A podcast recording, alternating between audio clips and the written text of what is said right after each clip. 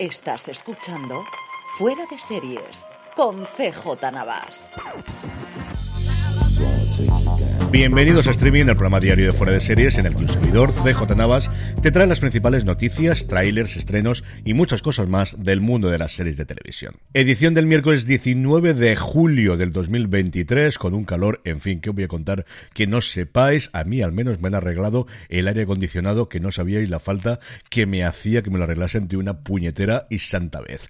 Arrancamos con un poquito de follow-up. Por un lado, ayer os decía cómo no teníamos todavía la fecha de Men in Kills Nueva Zelanda, la segunda temporada de este docu-reality que iba a llegar en agosto Movistar Plus. Pues nada, un día después ya lo tenemos. El 14 de agosto, justo para la Virgen de agosto, para un día después, vamos a tener esta segunda temporada. Y por otro lado, ayer al dar la noticia del nuevo docu-reality que está preparando Netflix sobre fútbol femenino, sí, dije que era la selección nacional, pero no de qué país, era de los Estados Unidos, no, no era el español que yo creo que también tiene una serie documental, sino la selección de los Estados Unidos de América que tantas, tantas éxitos le ha dado recientemente al deporte americano. Después de esto vamos con la actualidad del día que evidentemente pasa por el minuto y resultado de las huelgas en plural en Hollywood con un cruce de declaraciones entre el sindicato de intérpretes que está tomando la voz cantante estos días y los productores. El SAG-AFTRA ha sacado un comunicado diciendo dónde estaban las grandes diferencias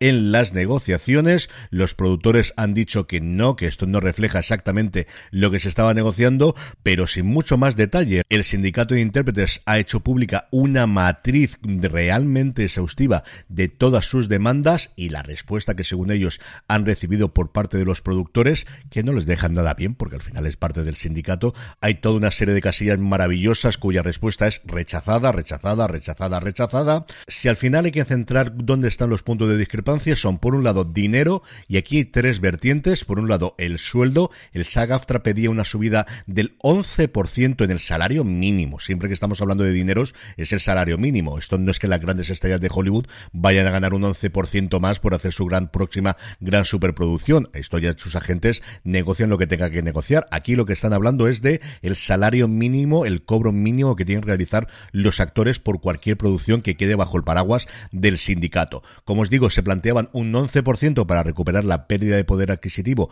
de los últimos tres años, desde que se firmó el acuerdo anterior por la subida de la inflación en Estados Unidos. Los productores solamente daban un 5% el primer año y luego posteriormente un 4,5% y un 3%. Aquí, como veis la diferencia, pues son 6 puntos, que no es ninguna tontería.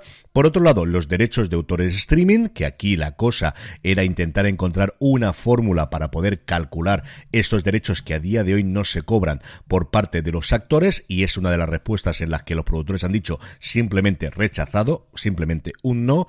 Y luego las aportaciones al seguro de salud y sistema de pensiones, que es el que se creó en los años 60. La primera huelga de actores, una de las consecuencias que tuvo era la pelea por los derechos de autor que se tenía entonces por la incipiente televisión y con los residuals que se pagaba por el cine que ya se había producido a priori, se creó el primer fondo de pensiones para los actores cuyas aportaciones principales vienen por parte de las productoras. Esto, como os digo, son las tres partes del dinero, del bill metal, y luego hay otra derivada que es la de la inteligencia artificial. Aquí el sindicato ha dicho por activa y por pasiva que lo que estaban persiguiendo los productores era que los actores, especialmente los secundarios y los extras, firmasen poco menos que una carta blanca para poder ser escaneados y utilizar a perpetuidad su imagen en lo que quisieran las productoras y luego lo han dicho en todas las entrevistas que han dado unas cuantas durante esta semana sus principales negociadores. Los productores dicen que esto no es así, pero como os digo, es que son muy parcos en palabras y no han rechazado, bueno, y si no es así, exactamente qué es lo que habéis propuesto. Hay otras diferencias también importantes, por ejemplo, en la exclusividad laboral, el hecho de que cuando estás trabajando para una serie, ahora que no tienes 22, 23, 24 episodios por temporada, puedas hacer otros proyectos, porque al final o no llegas a fin de mes o no llegas a fin de mes como tú quieres llegar. Y luego otra que no os puedo dejar de comentar porque me parece sencillamente maravillosa, que es la necesidad de que todos los actores, no solamente los principales, tengan estilistas, tanto peluqueros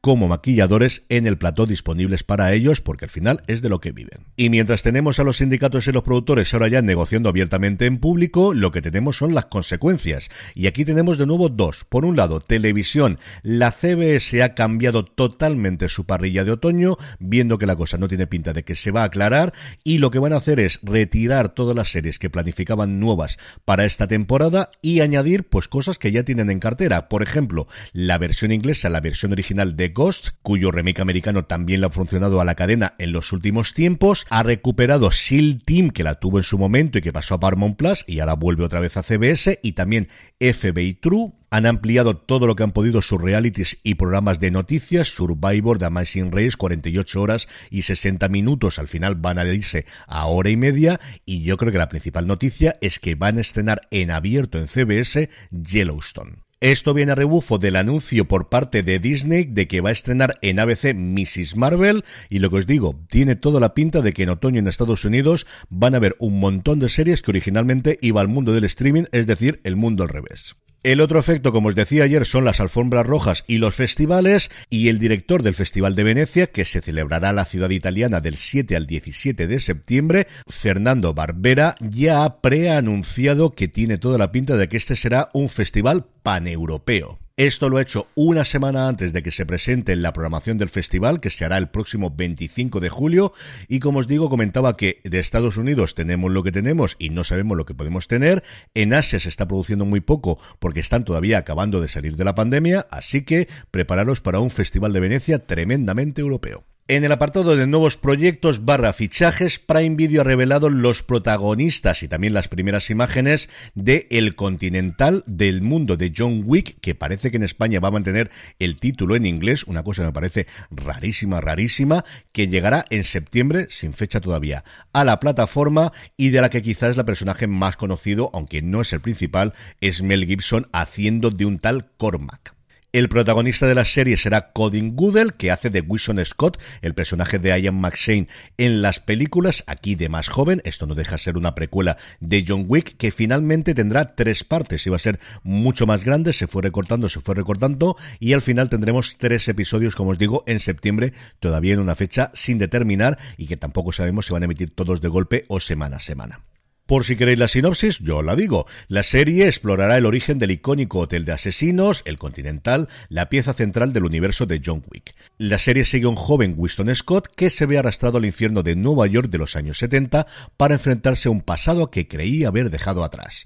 Winston traza una ruta mortal a través del misterioso submundo del hotel en un angustioso intento de apoderarse del mismo cosa que conseguirá porque todos hemos visto las películas. Y no abandonamos Prime Video para hablar de renovaciones porque la plataforma de Amazon ha confirmado la tercera y última temporada de Operación Marea Negra. Volveremos a tener a Jorge López como Nando, volveremos a tener a Oscar Jaenada, a Pepe Rapazote, a Soraya Chávez, a Daniel Ibáñez, a Belén López y se incorpora Mina El Jamani, Daniel Pérez Prada, Felipe Pirazán y vuelve después de la primera temporada Lucía Moniz. En esta tercera temporada nos encontraremos a Nando convertido en el intermediario de moda entre América y Europa que pierde un importante cargamento de fentinilo que le coloca en la peor de las situaciones, tener que rendir cuentas a ambas partes.